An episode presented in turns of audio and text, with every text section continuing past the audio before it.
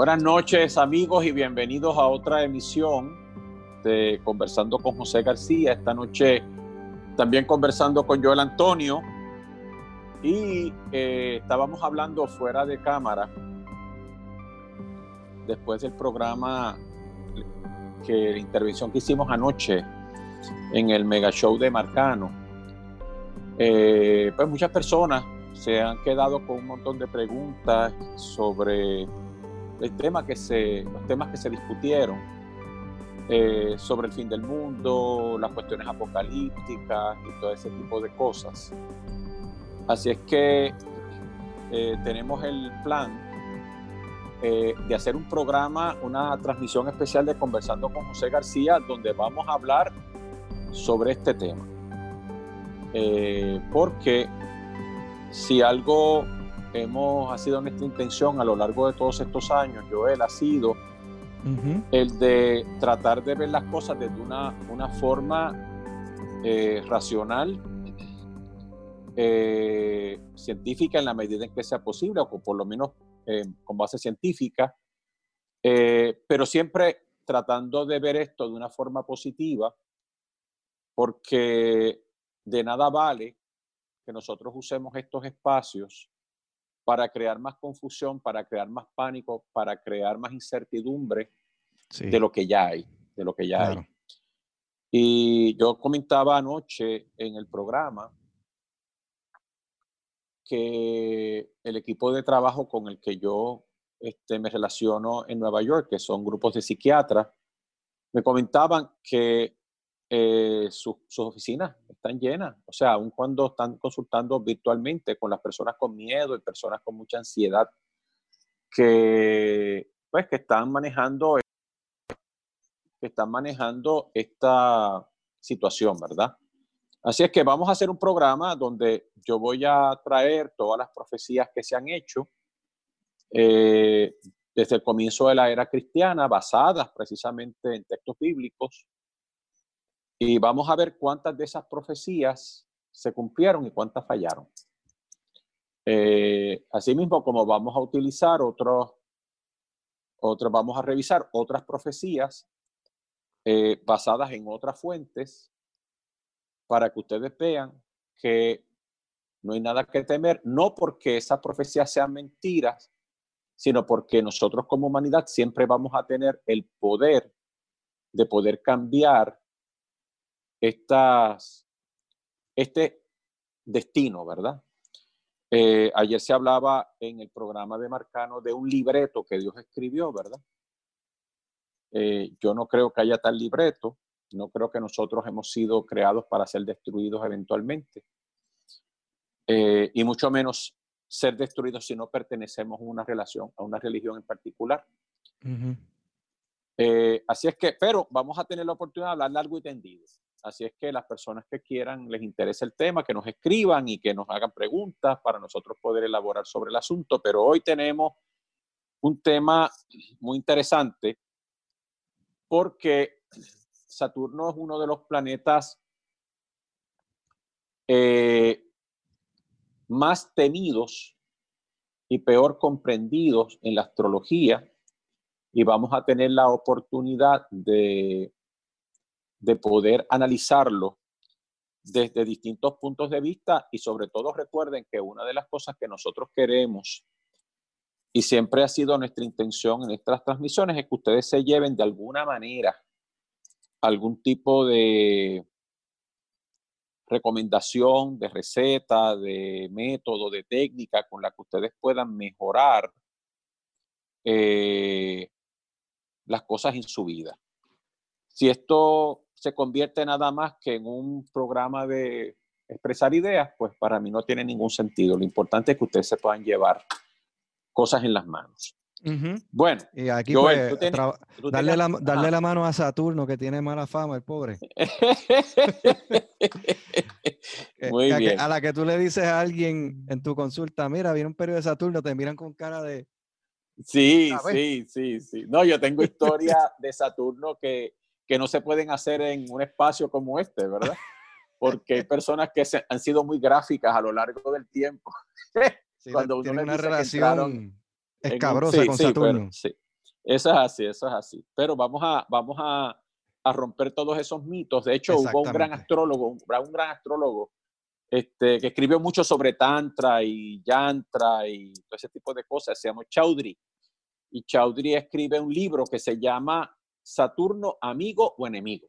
¿De mm, acuerdo? Donde él habla cómo es que Saturno eh, es amigo para unas cosas y puede ser enemigo para otras, siempre y cuando se den ciertas condiciones. Claro, y ahí estaremos viendo, eh, imagino yo a través del programa de hoy, que tiene sus funciones y tiene su propósito, se está por algo ahí. Claro que sí, claro que sí. Bueno.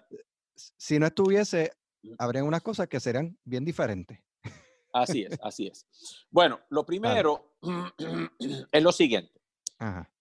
Eh, primero, yo quiero que hagamos una distinción entre, entre lo que es la palabra planeta y lo que es la palabra graja. La palabra planeta viene del griego y la acuñó Pitágoras. Mm. ¿Ok? Sí. Y planeta significa errante, porque eh, Pitágoras veía y sabían los griegos, sobre todo se sabía en las escuelas de los misterios, o sea, en la misma escuela pitagórica, que era una escuela de misterios, se sabía que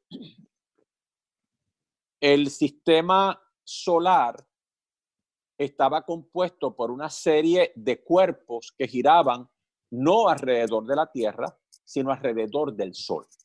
¿De acuerdo? Y Pitágoras, por ejemplo, estudió en la India mm. e influenció la astrología védica porque muchos practicantes de la astrología védica no saben que se ha dicho que la palabra Pitágoras es una corrupción del término Pitaguru. Pitá significa el padre, Guru significa maestro. Pero hay un texto eh, que llega a, a, la India en un momento dado durante la incursión de los griegos a la India, que se llama Yavana Sutra. De acuerdo, Yavana era como se le llamaba a los griegos y se cree que Yavana Acharya o el maestro griego, el maestro de los Yavanas, era Pitágoras, ¿verdad? Y se sabe que en la cultura, eh, en la astronomía, ya se sabía que eh, en, los conceptos, en los samhitas, en los conceptos, en las teorías astronómicas de la India, se sabía que el Sol era el centro del sistema solar eh, que la Tierra era redonda, que la Tierra era redonda, este, y que la Tierra giraba alrededor del Sol, ¿verdad? Y en textos, entre los múltiples textos de astronomía, como el caso del Surya Siddhanta, etcétera, etcétera, se explica esto claramente. Ahora bien, pero la palabra graja viene de un verbo. Las palabras en sánscrito vienen de verbos y el verbo es grahana. Y grahana significa agarrar. Grahana significa agarrar, ¿verdad? Lo que agarra a una persona, grahana, ¿de acuerdo? Entonces, así es que, este, ¿qué es lo que nos tiene agarrado? ¿Por qué al planeta se le llama graja? ¿Qué es lo que nos agarra? ¿Verdad? De hecho, eh, otro de los conceptos astronómicos de la astrología védica es el concepto del Rasmi. Rasmi son los rayos de los planetas. Y eh, mi maestro de astrología, el doctor Krishna Bhatt, decía que el concepto de los Rasmis o los rayos planetarios que se establecen en función a su exaltación son fuerzas gravitacionales que nos afectan, ¿verdad? Son fuerzas gravitacionales que nos afectan. Entonces, así es que aquí tenemos dos conceptos. Uno el concepto de errante y otro el concepto de grahana, ¿verdad? Eh, ahora bien, el asunto es... de, esas dos definiciones que dice, dado lo que conocemos hoy día, haría más sentido la segunda que la primera, porque errantes así no parecen ser los planetas. Claro, porque, porque claro, ellos hacían una distinción entre lo que se le llamaban las estrellas fijas, que tampoco están fijas, ¿verdad? Porque lo que nos está llegando a nosotros es la luz que fue emanada o emitida hacia, hace un montón de años, ¿verdad? por eso que se llaman años luz, donde esas estrellas ya no están en esa posición. Lo que nos está llegando es la luz que fue em- emitida hace millones o miles de años luz. Ahora bien, el padre de la astrología védica, el padre de la astrología védica, Parashara Muni, que vivió en la época de Krishna, por ende, hace 17 mil años, en su obra, que es la Biblia de la astrología védica, que se llama el Brihat Parashara Hora Shastra. La palabra Brihat significa grande o amplio. Parashara es el nombre del autor. Hora significa la disciplina de la astrología natal. Shastram significa, Shastra significa aquello que ordena o aquello que determina, pero también se utiliza para designar un tratado científico, ¿verdad? Así es que en su obra, el Brihat Parashara Hora Shastra, en el capítulo 2, versos 3 y 4, dice lo siguiente. Mira qué cosa interesante, Joel. Dice, el no nacido, Aya, en sánscrita, ¿verdad? Aya, el no nacido, se refiere a esa fuerza creadora, ¿verdad? Esa fuerza creadora. ¿verdad? ha tenido muchas encarnaciones y nosotros sabemos que en la en la en la en, los- en la- en las teorías puránicas, o sea, las, las teorías de los relatos eh, de la creación, de los cuales hay 18 en la literatura védica, se dice que Vishnu, que es la segunda persona de la Trinidad védica, encarnó, ha encarnado nueve veces. Cada una de esas nueve veces representa un planeta, ¿verdad? Así es que en esas encarnaciones, donde tenemos el, en la encarnación que apareció como un pez, el Matsya Avatara, el Kurma Avatara, etcétera, etcétera, ¿verdad? Varaha Avatara, Vamana Avatara, Parashurama Avatara, Rama Avatara, Krishna Avatara, Buddha Avatara, ¿verdad? Cada una de, esas, de esos avatares representan un planeta. La palabra avatara, de donde la gente habla ahora de avatar y avatar y avatar, ¿verdad? La palabra Ah. avatar lo que significa lo que desciende. Lo que desciende. ¿Ves?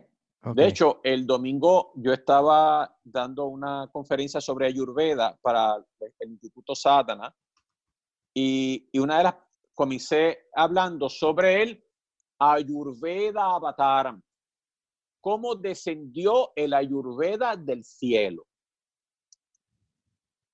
¿Ok? Como Ajá. eh, hay, un, hay un sutra, hay un discurso del Buda que se llama Lankavatara Sutram, el sutra del descenso a Lanka, a la isla de Lanka. Entonces, ¿qué ocurre? Que ahí tienen ustedes las encarnaciones de Vishnu. Muy bien, Joel, muy bien. Sí. Entonces, rápido, rápido, Joel es rápido. Ahí tienen Ay, ustedes el Matsya Avatara, Matsya Avatara. Ahí tienen ustedes el Kurma Avatara. Ahí tienen ustedes el Varaha Avatara, el jabalí. Ahí tienen ustedes el Nrisimha Avatara. Ah, ya. Ahí tienen ustedes el Vamana Avatara. Ujú. Ahí tienen el Parashurama Avatara, Rama Avatara, Krishna Avatara, Buddha Avatara y el Kalki Avatara. ¿Ok? Cada uno de esos representa un planeta. Cada uno de esos representa un planeta. Por ejemplo, el primero, señálalo, este, Joel, El matcha. el Matsya Avatara matcha. es Ketu, la cola del dragón. Ese. Mm.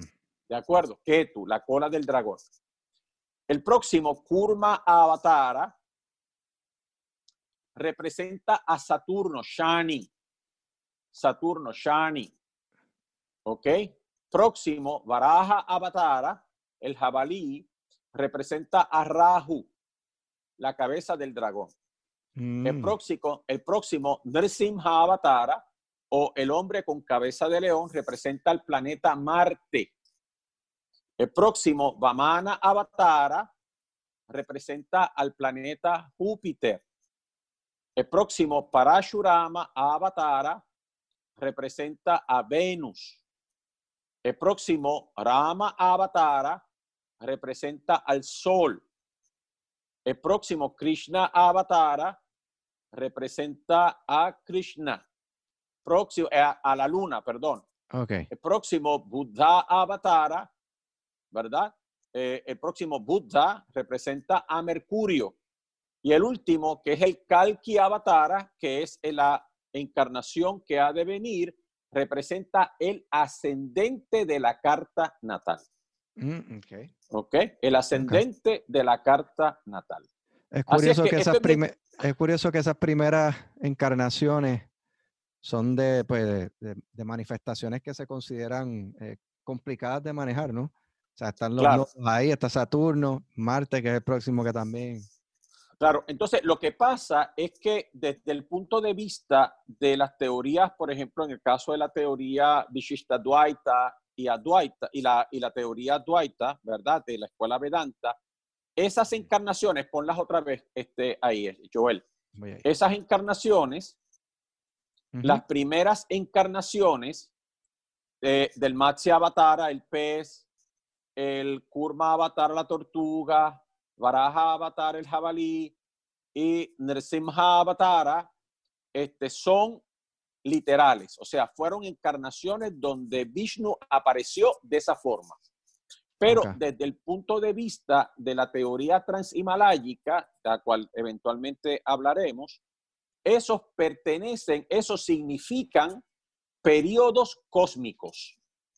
Significan periodos cósmicos. Los otros fueron encarnaciones propiamente dichas, o sea, fueron apariciones en la tierra propiamente dicho. A pesar de que hay quienes dicen que el Vamana Avatara también es un símbolo astronómico porque el Vamana Avatara, que es el enano, que es la quinta encarnación del lado, del lado derecho de Vishnu, donde está el Sudarshana Chakra, ese representa la distancia que existe y los pasos que tiene que dar la energía solar desde nuestra estrella hasta nuestro planeta. ¿De acuerdo? Ahora, en el caso de Parashurama, eh, caso de Rama, eh, eh, Krishna, Buddha y Kalki Avatara, ya serían encarnaciones propiamente dichas de seres humanos. Y entonces, es importante porque eh, precisamente el capítulo 2, desde el versículo 1 hasta el versículo 5 de Parashara, habla de esas encarnaciones. Ahora mira qué cosa más, más hermosa, Joel. Dice, el no nacido ha tenido muchas encarnaciones y a él ha encarnado como los nueve planetas. Ha encarnado como Nava Graha. Nava es nueve, Graha son planetas, para concederle o conferirle a los seres vivos el resultado de sus karmas. Así es que aquí vemos el concepto de que no tan solo los planetas son cuerpos que se pueden ver, observar y visitar en el sistema solar que van a tener un impacto sobre el aspecto físico del planeta, sino que al mismo tiempo, al mismo tiempo, esos grajas son fuerzas divinas que se manifiestan en nuestro planeta y dentro de nosotros mismos para que se pueda manifestar nuestro karma. Entonces, Joel, si los planetas, si Parashara Muni dice en el versículo 3 y 4 de Brihad Parashara Hora Shastra que haya el no nacido, ha encarnado eh, en los nueve planetas para darle a los seres vivos el resultado de su karma, entonces ningún planeta es maléfico. Porque todas son manifestaciones divinas. Exacto. Todas están en función de la divinidad. Todas están en función de la divinidad para que nosotros pasemos por ciertas experiencias y podamos compensar los procesos de desequilibrio que hemos generado, las acciones que hemos generado que han causado dolor y sufrimiento a otros seres o felicidad a otros seres, pues entonces están las condiciones dadas a través de esas fuerzas divinas que operan en la atmósfera espiritual de nuestro planeta o dentro de nosotros para que nosotros podamos experimentar esto. Y sigue diciendo, él es Yanardana, que asume la forma auspiciosa de los planetas para destruir los demonios o fuerzas negativas y sostener a los seres divinos. En este caso, estas fuerzas negativas o seres demoníacos, ¿verdad? Implican procesos internos dentro de nosotros. Así es que otro, una de las funciones que estos planetas hacen es que nos van a ayudar, como tú vas a ver en el caso de Saturno, a enfrentar nuestras sombras. Pero también Saturno tiene la capacidad de divinizarnos, porque ninguna persona, ningún santo, ningún renunciante o sannyasin, ninguna persona puede aspirar a convertirse en monje si Saturno no está bendiciendo su ascendente o el regente del ascendente o no está involucrado en combinaciones, porque si no la persona no puede renunciar al samsara. Así es mm. que Saturno va a funcionar tanto como aquel que nos va a enfrentar a las consecuencias de nuestras acciones, pero también es, la, es aquel que nos va a liberar y nos va a permitir renunciar o desapegarnos aquello que es la fuente de dolor y sufrimiento. Él representa el adharma, ¿no? Él puede representar el adharma. Él puede representar la no espiritualidad bajo ciertas circunstancias, pero también es clave en lo que se llaman en sánscrito pradraya yoga, que son las combinaciones astrológicas para un renunciante, para un sannyasi. O sea, yo, yo imagino que, o sea, que el, renunciante eh, espiritual y demás tiene que haber experimentado bien eso que es el dharma. Y precisamente al querer escapar de ese camino, moverse en la otra dirección. Lo que pasa, o sea, al querer no estar en esa, en esa dirección. Para escapar, del este, sufrimiento, pues porque si no te atrapas en Claro, pero ahí está la cosa, hermano. Ahí está la cosa. Ahora te voy a, te voy a explicar algo. Eh, primero, eh, no para todas las personas Saturno se convierte en un planeta maléfico. ¿De acuerdo? Pero voy a explicar esto. Si Saturno es uno de los planetas que produce dolor, lo que catapulta a las personas a la búsqueda espiritual es el dolor. Y de eso es de lo que se trata el primer sermón del Buda. ¿Verdad? O sea, el primer sermón del Buda que se llama el Dharma Chakra, el Dharma Chakra, la, la primera noble verdad es la verdad del dolor. Se sufre al nacer, se sufre al morir, se sufre al estar cercano a lo que se ama, se sufre lo que estás, eh, al, estar lejano a lo que se ama. El primer, la primera noble verdad que el Buda explica en el Dharma Chakra es la verdad del dolor. Y luego el origen del dolor. ¿De acuerdo? Entonces, ¿qué ocurre? Cuando llega el momento, cuando llega el momento en que la persona se cansa de dar vueltas en esta rueda incesante de reencarnaciones y muerte, entonces la persona busca la liberación y tiene la fuerza interna para despegarse de aquello que le produce dolor y sufrimiento. Y aquello que le que produce dolor y sufrimiento es uno de los grandes secretos de Saturno. Porque lo que produce dolor y sufrimiento, Joel, es la memoria. Mm. ¿Ok? Alguien pregunta acá, no, no, entiende por qué tiene que ser con dolor que uno se mueva.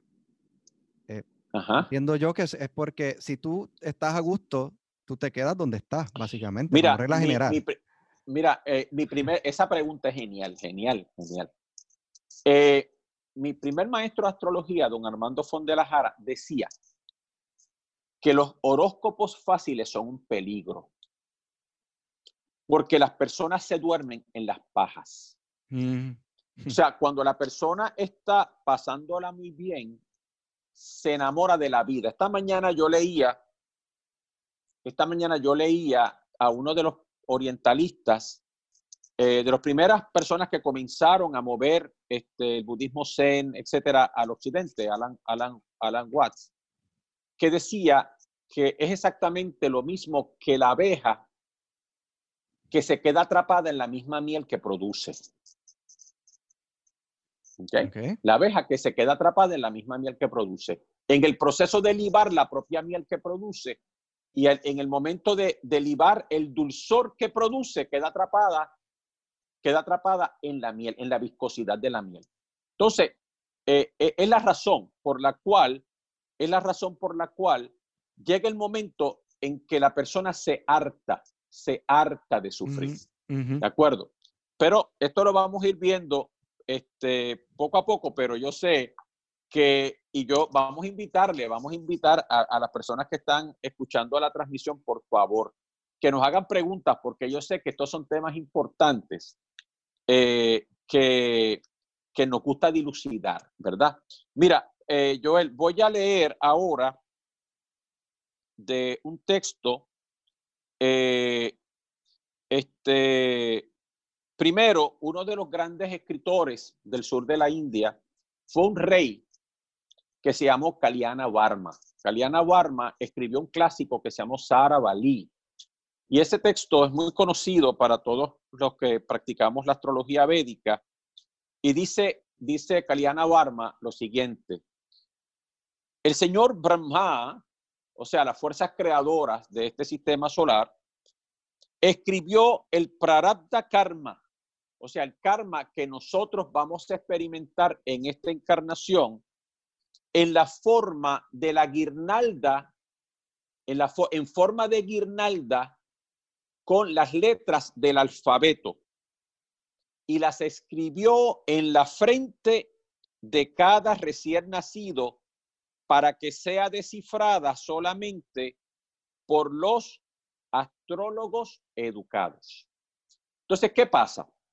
De lo que se trata la astrología no es otra cosa que nosotros poder entender cuáles van a ser las experiencias placenteras, neutras o dolorosas que nosotros vamos a vivir en esta encarnación. ¿Ok? Entonces, ¿qué pasa? Que eh, no es que el horóscopo, y eso es el próximo, el lo próximo que voy a leer, ¿verdad? Este, eh, no es que nosotros hemos sido irradiados energéticamente por los planetas, aunque sabemos que los planetas físicos tienen una influencia sobre los aspectos físicos, sobre la, la parte física del planeta y nuestro cuerpo físico, sino que lo que nosotros le llamamos planetas en el horóscopo son las semillas kármicas, como explicamos en otras de las grabaciones, que se van a manifestar en esta encarnación. Balabhadra fue otro de los grandes maestros de la astrología y dijo así, la, la, eh, la localización auspiciosa o no auspiciosa de los distintos planetas en una carta natal indican meramente las acciones positivas o negativas en que hemos incurrido en vidas pasadas. La posición planetaria por sí misma no produce los efectos.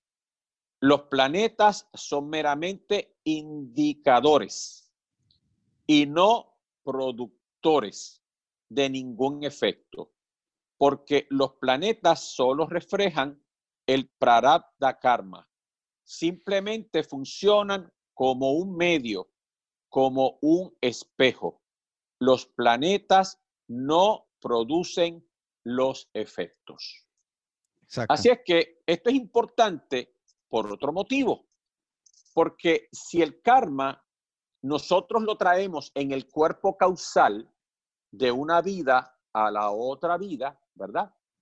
Así es que se acuerden que de, acuerdo con, con las teorías del yoga, existe un cuerpo físico, existe un cuerpo sutil, un cuerpo causal El cuerpo causal es el que va de una vida a la otra vida. Se llama Karana Sharira. ¿Por qué se llama Karana? Porque es el que produce, el productor. Así es que si ese Karana Sharira es parte de nuestra estructura, nosotros podemos cambiar el karma. Porque no está allá afuera y no es el castigo, las experiencias que nosotros estamos viviendo no son el castigo de ningún ser trascendental que está fustigándonos, torturándonos o haciéndonos sufrir por las acciones que nosotros hacemos, sino que esto es nuestra propia hechura. Exacto. Que, Esta es eh, nuestra propia hechura. Dime si esta analogía funciona. Los planetas en relación al karma son, tienen la misma relación que tiene un reloj y las manecillas y el tiempo. O sea, las manecillas del reloj te sirven para medir el tiempo, pero no determinan el tiempo. O sea, tú mueves las Eso manecillas y no cambia el tiempo. Eso es así. Igual ocurre con los así. Exactamente lo mismo, exactamente lo mismo. De hecho, eh, don Armando decía, mi primer maestro decía, que esa analogía es chulísima porque la, eh, la- la- la aguja que marca las horas es el sol. La aguja que marca los minutos, el minutero, es la luna. Y el secundero es el ascendente. Sí, exacto. La, carta se puede ver así. Exactamente, porque el ascendente se mueve, cambia cada dos horas. La luna da una vuelta, completa en un mes, pero en un mes el sol se mueve una hora, una hora, una hora cada mes. Así es que el ejemplo, la analogía está buenísima. Bueno, ahora bien, cuando nosotros entonces estudiamos a Saturno, primero tenemos que ver cómo se le llama ¿cómo se le llama en sánscrito? Shani o Shanai. Shani significa lo que se mueve lentamente. Ok. Ok. Sabemos que Shani o Saturno reside aproximadamente por dos años y medio en cada signo. ¿Ok? Y toma 30 años en darle una vuelta completa al Sol. 29 años y fracción en darle la vuelta al Sol. Por eso en las encarnaciones de Shiva es la tortuga. Pudiese tener que ver con Bueno, eso. por, porque es de por movimiento eso es que lento. Shi- no, por, por eso es que Shiva, Digo, este Vishnu, uno, Vishnu. No, no, uno, uno, uno de los, no, no, pero no, no te equivocaste. Uno de los símbolos relacionados con Shiva es una tortuga. Ok. es una tortuga. Ahora bien, ¿qué ocurre? Pero mira qué interesante, Joel. En la astrología védica hay un chakra, un chakra aquí indica una carta natal, un tipo de, de, de arreglo de, lo, de la carta natal que se llama Kurma Chakra. Y lo que se dibuja literalmente es una tortuga y en las patas de la tortuga, en las cuatro patitas de la tortuga, en la cola y en la cabecita y en el centro de la, de la tortuga se ponen los nakshatram, se ponen las constelaciones. Y eso se utiliza para medir dónde es que van a ocurrir eventos especiales en un país. Pero en la astrología tibetana, lo que sostiene el zodiaco es una tortuga.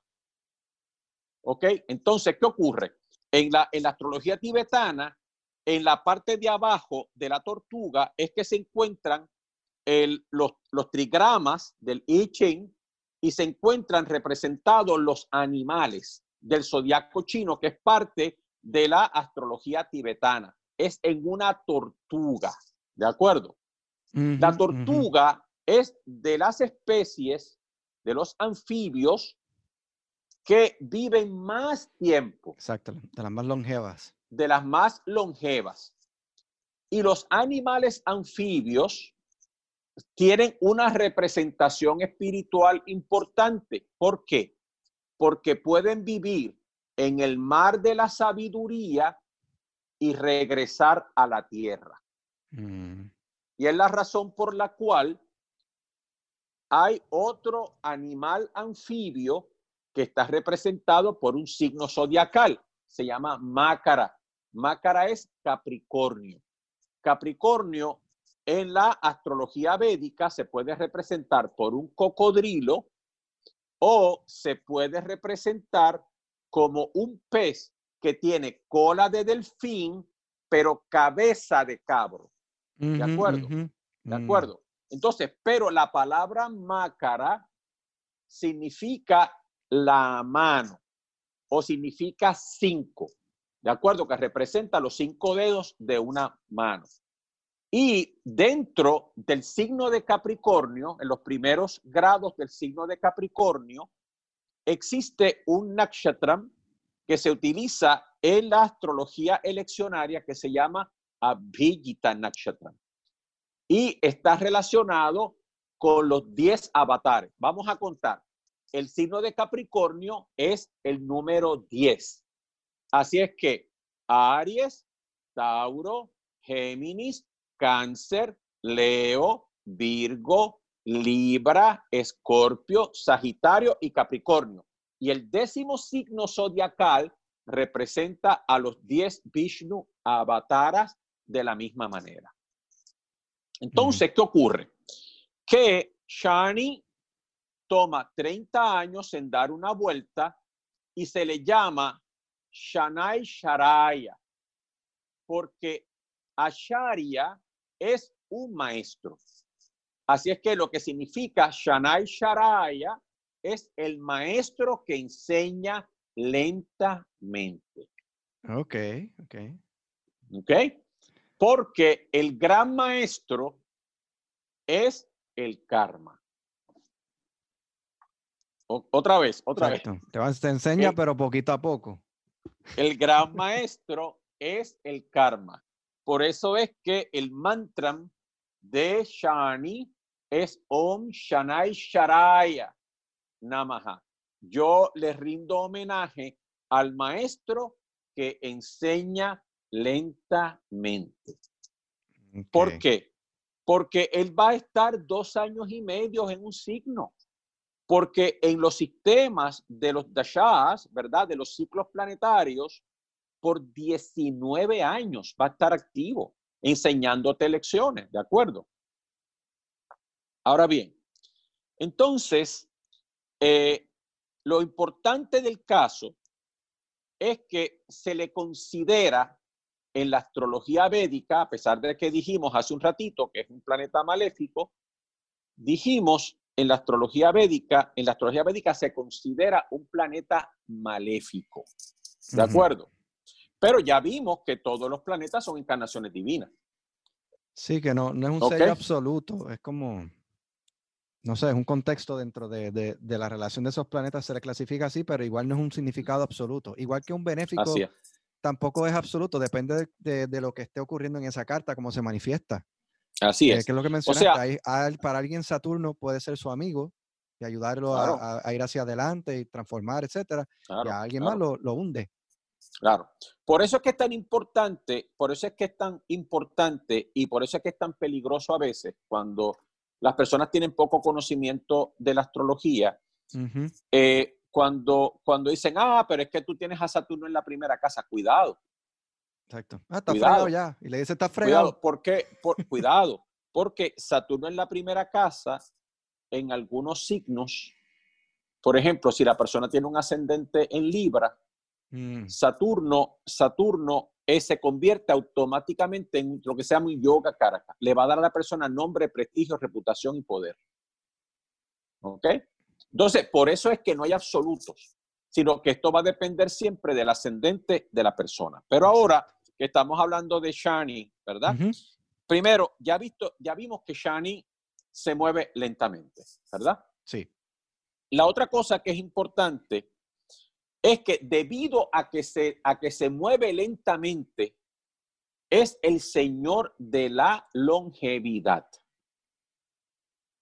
Y obviamente le llamamos a Shani, se le llama el Señor del karma o karma karaka. Karaka es aquel que trabaja en o aquel que hace la función de. Karaka es hacer la función de. Ahora, te voy a hacer esta pregunta, tú como estudiante de astrología.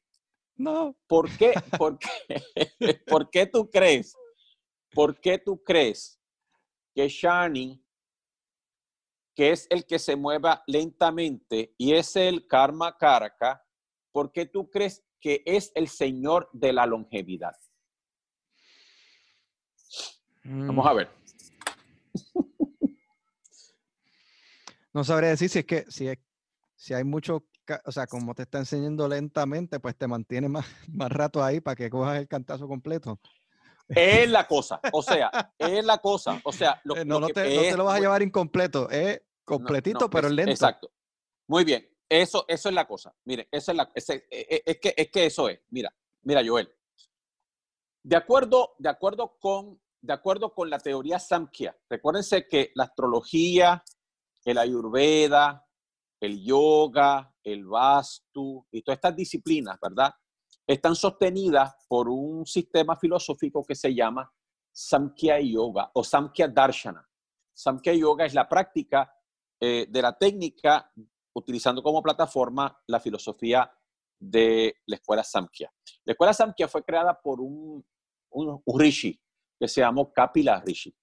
¿De acuerdo? Entonces, ¿qué pasa? La, las semillas kármicas van a producir, o vasanas, también se le llaman samskaras, van a producir el fruto de las acciones, nos van a permitir que en esta encarnación nosotros disfrutemos de las experiencias positivas que son el resultado de las acciones positivas que nosotros hicimos en otras vidas. ¿Verdad? Recuerden que el principio dice que nadie puede experimentar el efecto de una causa que no cometió. Bien. Ahora bien, pero por otro lado, por otro lado, eh, también tiene que ver con las experiencias neutras que no van a producir ni felicidad ni dolor. También van a provocar las experiencias negativas o dolorosas. Pero el otro efecto que tienen los vásanas es que los vásanas o las semillas kármicas que se encuentran en nuestra mente, estas semillas son las que van a determinar el ayuhu. Ayuhu significa la longevidad, la vida.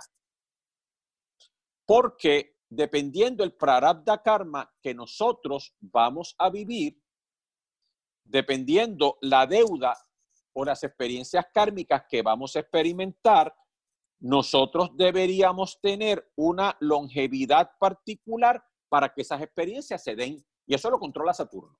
Eh, tú lo has mencionado antes, no sé si estaré relacionado con eso, que una vida larga y longeva eh, precisamente puede indicar que, que debes manejar mucho en esta encarnación, o sea, debes mucho, tienes mucho crédito en esa encarnación y por eso vives más que no necesariamente la longevidad es positiva absolutamente. Sí, lo que pasa es que precisamente, precisamente, eso es lo que significa. O sea, lo que, lo que pasa aquí fundamentalmente, lo que pasa aquí fundamentalmente es que eh, cada persona va a vivir el tiempo necesario para que experimente el prarabdha karma de esta encarnación. Entonces, hay seres humanos que sus deudas son cortas por eso viven corta vida. Y eso se llama bala arishta, ¿verdad? O muerte infantil, ¿verdad? Pero hay personas que van a tener una vida corta, se llama alpayus. Alpa significa corta, corta. Ayus significa vida corta. Usualmente son vidas que van, usualmente son vidas que van de los 12 a los 24 años. Otras, otras escuelas eh, establecen aproximadamente los 12 a los 36 años. ¿Ok? Ahora bien, así es que en esa corta vida, en ese alpayus, ahí se, van a, ahí se van a experimentar las cosas más importantes, las cosas más importantes o las experiencias más importantes que los vasanas van a manifestar. Luego, luego tenemos más diayus o vida media. ¿Verdad? Que usualmente va de los 36 a los 72. Y finalmente, Dirga Ayus. Dirga significa grande, Dirga Ayus. Por ejemplo, Dirgasana es un banco, porque es un asana, es un asiento largo, ¿verdad? Así es que Dirgayus significa que la vida se extendió, que va de los 72 a los 108. Así es que Saturno controla eso, Joel. Entonces, por eso es que es el señor de la longevidad. Entre más fuerte Saturno está en un horóscopo, entonces, usualmente y dependiendo si Saturno está en un signo cardinal, o sea, Aries, Cáncer, Libra o Capricornio, o está en un signo fijo, Tauro, Leo, Escorpión o Acuario, o en un signo mutable, Géminis, Virgo, Sagitario y Piscis, eso va a generar, eso va a indicar Alpayus, Por ejemplo, los signos cardinales, los signos cardinales, Aries, Cáncer, Libra y Capricornio, generan Dirgayus, larga vida. Si Saturno está en cualquiera de esos signos, Saturno está en Libra, está exaltado. Saturno está en Capricornio, está en su propia casa. ¿Ves ahora? Pero ¿qué pasa? Que si Saturno está en un horóscopo, en los signos fijos, o sea, Tauro, Leo, Escorpión y Acuario, se llama Alpayus, da corta vida. Pero si está en los signos dobles, Géminis, Virgo, Sagitario y Piscis, entonces te concede vida media, Madiayus. ¿Ok? Claro, ese no es el único criterio, porque hay, seis, hay, hay eh, tres, lo que se llaman tres, tres grupos de pares que también determinan ese tipo de, eh, determinan los elementos de la longevidad. Así es que la longevidad está asociada con el karma. Así es que morir joven de forma natural no es una tragedia. Lo que significa es que la persona trajo una longevidad corta, o sea, está un tiempo corto para manifestar y experimentar las experiencias que tenía que vivir en esta encarnación. ¿Está bien? Sí. Bueno, preguntas hasta aquí, gritos, alaridos, protestas. Este, yo creo que voy a seguir con preguntas yo acá. Eh, tú, siempre eh, nos explicas a los estudiantes de astrología que los planetas los debemos ver como personas en la carta. Ajá. Entonces, y usualmente pues eh, las vemos como personas en una posición dentro de la sociedad. Por ejemplo, el sol, el, el, rey y así sucesivamente cada cual. Saturno, para entonces nosotros poder entenderlo mejor cómo él tiende a operar, cómo funciona, qué, cuáles son sus criterios. ¿Quién es Saturno? en la sociedad? Mira, en la sociedad, primero Saturno representa la clase obrera o la clase trabajadora. Okay. De hecho, en la astrología política o en la astrología mundana, cuando Saturno se encuentra afligido en el horóscopo de una persona, sabemos que durante ese periodo de tiempo que la carta va a durar, sabemos entonces que va a haber problemas, conflictos u opresión a la clase trabajadora. Segundo, la Saturno representa también la clase pobre o las personas oprimidas. Tercero, Saturno representa también a los ancianos o personas jubiladas. Bien. Ahora bien, pero también Saturno representa a las personas que tienen limitaciones físicas porque Saturno es rengo y produce limitaciones físicas. Por ejemplo, todas las personas que de alguna manera eh, todas las personas que de alguna manera tienen alguna limitación en sus cuerpos, por ejemplo, personas que entran en condiciones artríticas y eventualmente pierden movilidad, o personas que sufren algún accidente y sufren algún problema de movilidad o crean con alguna limitación. Eh, entonces, eh, esas personas están de alguna forma bajo la influencia de Saturno.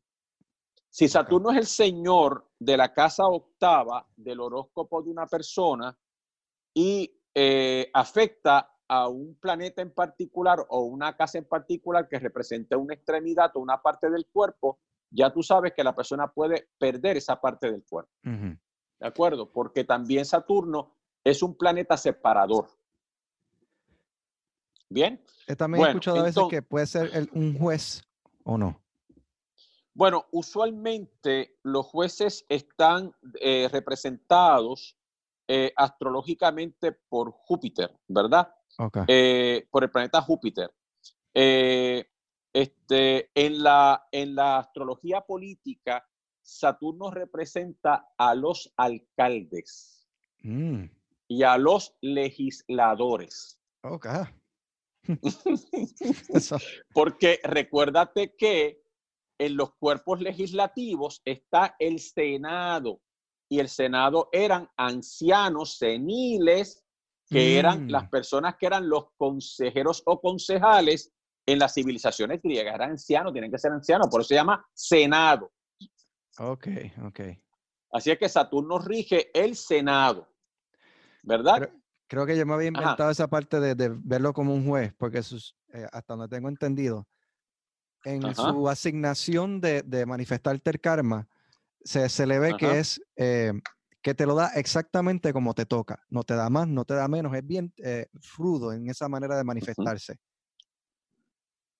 Bueno, eh, lo que pasa es que lo que pasa es que pudiera ser, pudiera ser, también si Saturno se, se exalta en Libra, que también es el libro, es el signo que tiene que ver con la justicia, ¿verdad? Mm, también pudiera ser.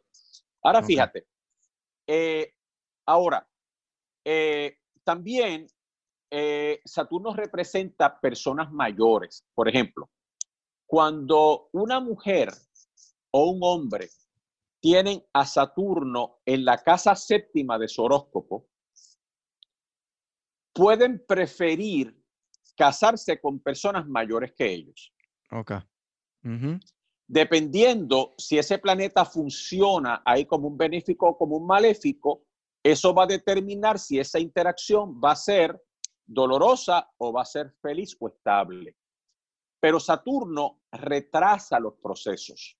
Por ejemplo, cuando una mujer o un hombre tienen a Saturno relacionado con las casas del matrimonio, sea porque en el caso del hombre está en la casa séptima de su horóscopo, en la casa séptima a partir de Venus, entonces la persona va a encontrar su felicidad después de los 30 años.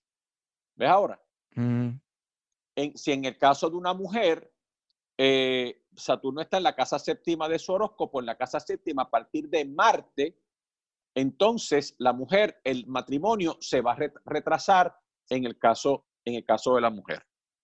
Así es que eso es importante porque también, ahora, también yo he visto lo siguiente. Si Saturno es un yoga karaka y está en el ascendente de una persona, entonces la persona tiende a manifestarse con mucha madurez desde muy temprano. ¿Pero por qué, Joel? Porque la persona ha venido a través de procesos de muchos sufrimientos en otras vidas. Okay. Saturno son, en la, eh, desde el punto de vista de, de las profesiones, Saturno representa a los mineros, como ya vimos, representa a los obreros, representa a los mineros, representa, Saturno está relacionado con la arqueología, con la paleontología, ¿de acuerdo? Porque la luna está relacionada con la historia, pero Saturno está relacionado con las disciplinas que apoyan la investigación histórica, como es el caso de la arqueología, como es el caso de la, de la paleontología. Saturno representa a todas aquellas personas que tienden a eh, constringir o impedir el movimiento de otros, como por ejemplo los carceleros. ¿De acuerdo? Los carceleros, las personas que son, las personas que cuidan prisiones, ¿verdad? Son carceleros. De hecho, hay una serie de yogas, de combinaciones planetarias, de personas que van a hacer, que van a trabajar con corrección, por ejemplo, son carceleros, ¿verdad? Por ejemplo. Eh, si Saturno está relacionado con la casa de la profesión como un planeta benéfico, las personas pueden trabajar en el mundo de la agricultura, Saturno representa la agricultura. ¿De acuerdo? Así es que los agricultores están relacionados con Saturno. Pero también están relacionados, están relacionados con los negocios de la construcción. con los negocios de la construcción. Saturno está relacionado con eso. También Saturno está relacionado con los negocios de bienes y raíces. Así es que en la sociedad también representan las personas que están vinculadas con negocios de bienes y raíces. Pero si en el horóscopo de una persona Saturno es un planeta benéfico y está en su casa 11, en la casa de los ingresos, con planetas positivos, la persona gana dinero como consecuencia de buenos empleados que trajo a su vida. Pero si es un planeta maléfico, si es, está en su carácter maléfico, ¿verdad? Entonces la persona se gana la vida de forma deshonesta. Mm. A través ¿Qué representa el, a, Dharma? A, través de, a través de métodos de corrupción. Okay. Si Saturno representa un planeta maléfico, por ejemplo, eh, y se encuentra en la casa décima del horóscopo de la persona, por ejemplo, vamos a suponer que Saturno esté en Leo, en Escorpión, en Aries, etcétera, etcétera. Entonces, las personas tienen corta vida porque tienen actividades laborales que no son honestas o son peligrosas. Mm. Porque por eso es que la casa décima, que se llama Karmastana, que se llama la casa del karma, está también relacionada con la longevidad. ¿Ok? Bueno, ahora mira qué cosa interesante. Saturno en los horóscopos de las personas rige la casa 6. Ahora mira qué cosa interesante. Muchas personas no saben, Joel, que si yo no trabajo con mis problemas en una encarnación, me las voy a llevar para otra. Claro. ¿Ok? Entonces, eh, y esto es importante aclararlo porque en muchas ocasiones yo he escuchado personas decir, este, no, lo que pasa es que en esta vida él fue un adicto a droga, pero en la otra vida ya tú verás que él va a ser una, un maestro. No. Si tú te acuestas borracho, te levantas con una con un Hanover, te levantas con una resaca. Exacto, porque tiene que haber una relación entre causa y efecto. O sea, yo no puedo ser un malandrín y en la próxima encarnación un maestro cósmico, tú sabes.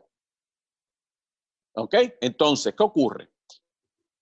La casa 6 del horóscopo de la persona está regida por Saturno.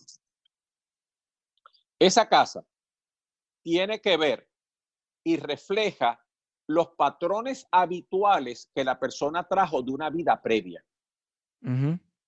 ¿Ok?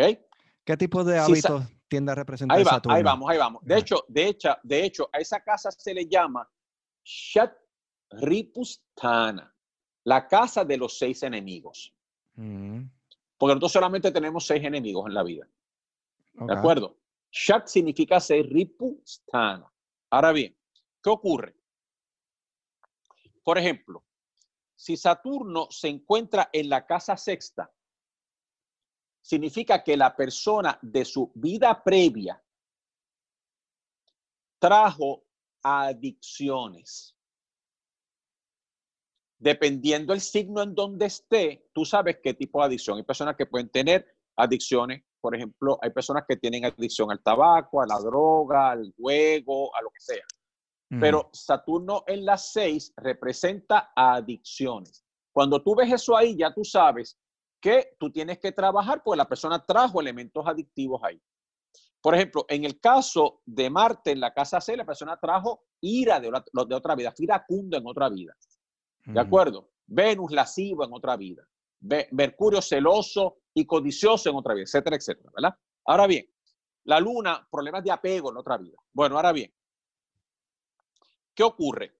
Pero esa casa es la casa de los enemigos, eso será Shatripu, enemigos, es la casa de los accidentes, es la casa de las enfermedades, es la casa de los obstáculos, ¿ok? Es la casa de los obstáculos y es la casa de las situaciones imprevistas. Incluso esa casa, el regente de esa casa es el que divorcia a la gente. Si el regente de la casa 6 está en la casa 7 del horóscopo de una persona o relacionado con las casas que tienen que ver con el matrimonio, tú sabes que la tendencia es que la relación termine en un divorcio. Claro, tiene que haber otros factores. Entonces, todas esas cosas, los enemigos, los accidentes, las enfermedades, los obstáculos, ah, tiene que ver con las demandas y los casos legales. Toda esa serie de cosas, lo que nos está diciendo la carta natal es que son las deudas kármicas de la otra vida. Primero, porque los enemigos no existen. O sea, las personas que en esta vida te declaran enemistad o se convierten en tus enemigos, son las personas con las que tú tuviste broncas en otra vida, ahora te las tienes que encontrar, tú no resolviste, ahora vienen a tu vida. Y por eso es que esa casa está regida por Saturno.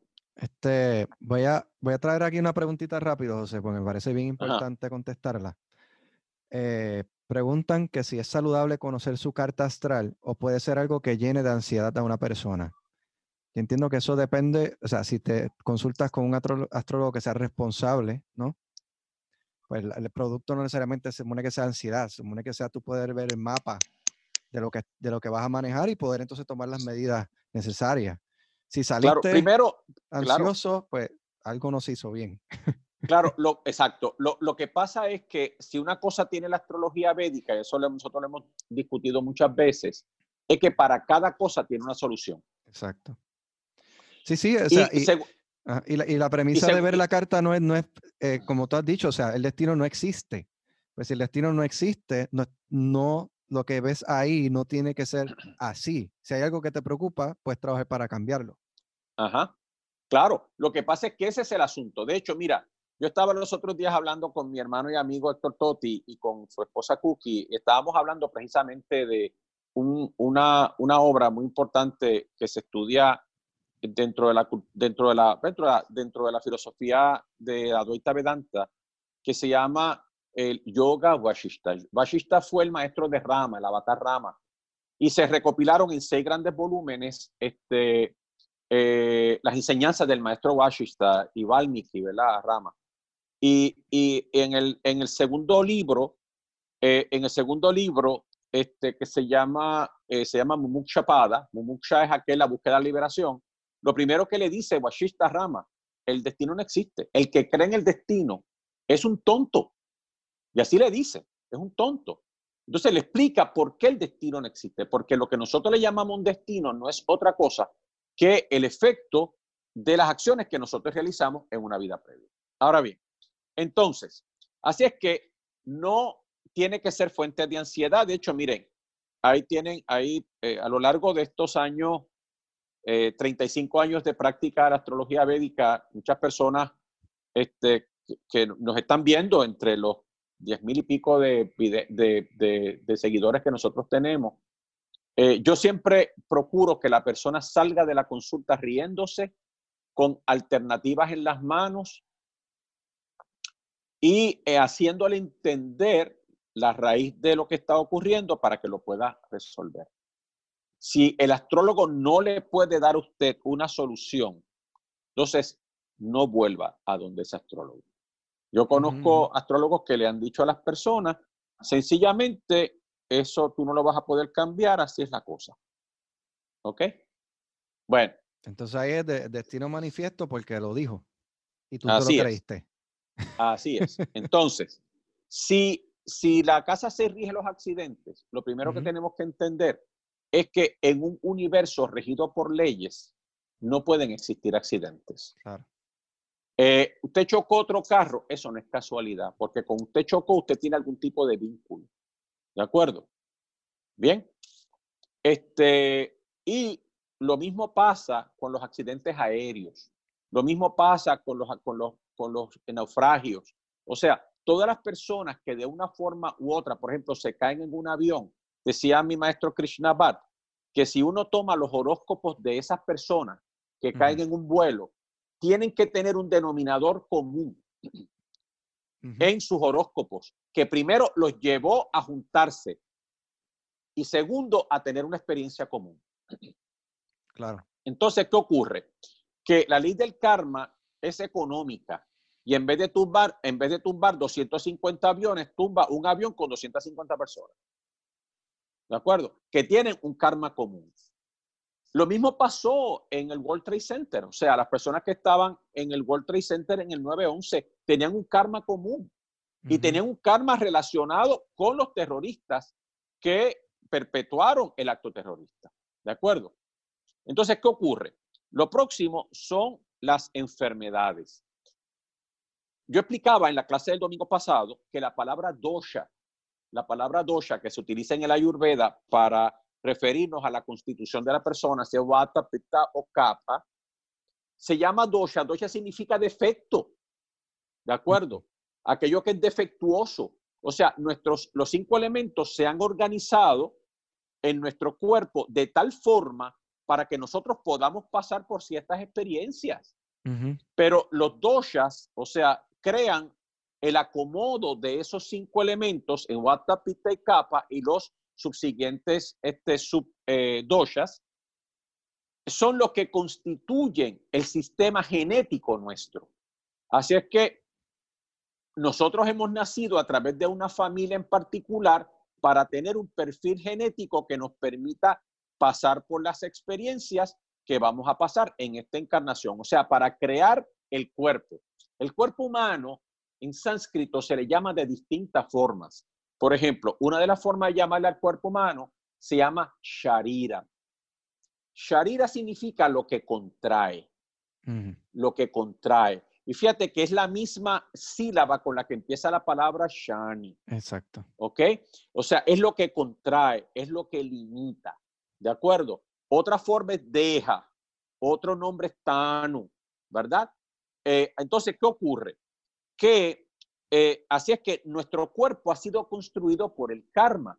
Así es que nuestra salud o nuestra enfermedad va a estar, va a estar este, condicionada por las experiencias, por los hábitos que tenemos que pasar, los hábitos que hemos creado o por las experiencias que tenemos que encarnar en esta encarnación, eh, que tenemos que vivir en esta encarnación.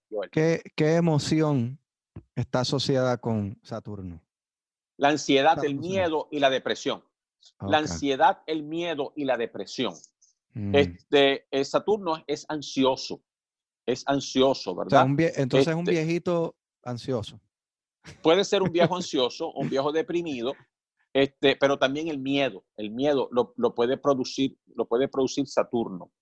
Este, eh, así es que, ¿por qué? Porque estos, estos tres elementos, menos la depresión, o sea, la ansiedad y el miedo, son desórdenes de bata. Y Saturno rige bata en el sistema, o sea, crea eh, desórdenes de bata dosha.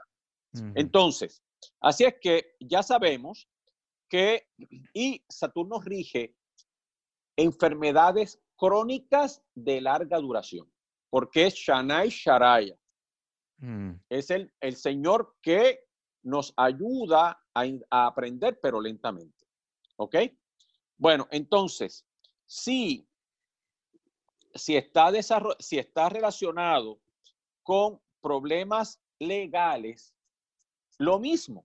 Una persona me demanda a mí o yo demando a una persona, o yo me, involucro en un asunto legal, por ejemplo, esos matrimonios que llevan peleando un montón de tiempo por las divisiones de bienes, o en el caso de, en el caso de, de hermanos y hermanas que están peleando por herencia, que también está relacionado con Saturno porque está vinculado con la casa octava y que no se acaban y llevan 20 años, o demandas que llevan 35 años, eso está regido por Saturno y son elementos kármicos que se trajeron de otra vida. Pero también es el caso de los obstáculos, ¿verdad? O sea, nosotros tenemos... Disculpa, ¿ah? o sea, son, son karmas que se trajeron de otra vida, pero para todos los principios, todo karma es traído de otra encarnación, ¿no? Claro, la diferencia claro. De, la diferencia de ese tipo de karma, y me corrige, entonces es que lo trabajaste en muchas encarnaciones, o sea, lo, lo hiciste bien sólido, bien, bien, bien marcado. porque de nuevo fue un proceso lento en la manera en que lo estuviste trabajando y, y fortaleciéndolo. No sé si. Sí, lo que, lo, que, sí, bueno, eh, lo, lo, que pasa es que recuérdate que hemos hablado que hay tres tipos, hay varios tipos de karma. Uno de ellos es el Sanchita Karma, que es el mm. karma que hemos acumulado por millares de encarnaciones. El otro se llama el Prarabdha Karma, que es el que vamos a esperar, esperar aquí. El otro se llama, y el otro se llama Kliyamana Karma, que es el que estamos haciendo diariamente, ¿verdad? Nuevo. Ahora bien, ¿qué pasa? Que para que un, hay tres tipos de karma que hemos discutido en otras transmisiones. Drida, adrida, drida, drida, ¿verdad? El karma que es difícil de alterar, pero no imposible. El karma que es fácil de alterar y el karma que tú puedes, tú puedes modificar. ¿Ok? Entonces, lo que distingue la diferencia que hay entre un karma y otro karma, entre Drida y Adrida karma, es precisamente la cantidad de variables, de cinco variables en particular, que se hicieron en una vida anterior.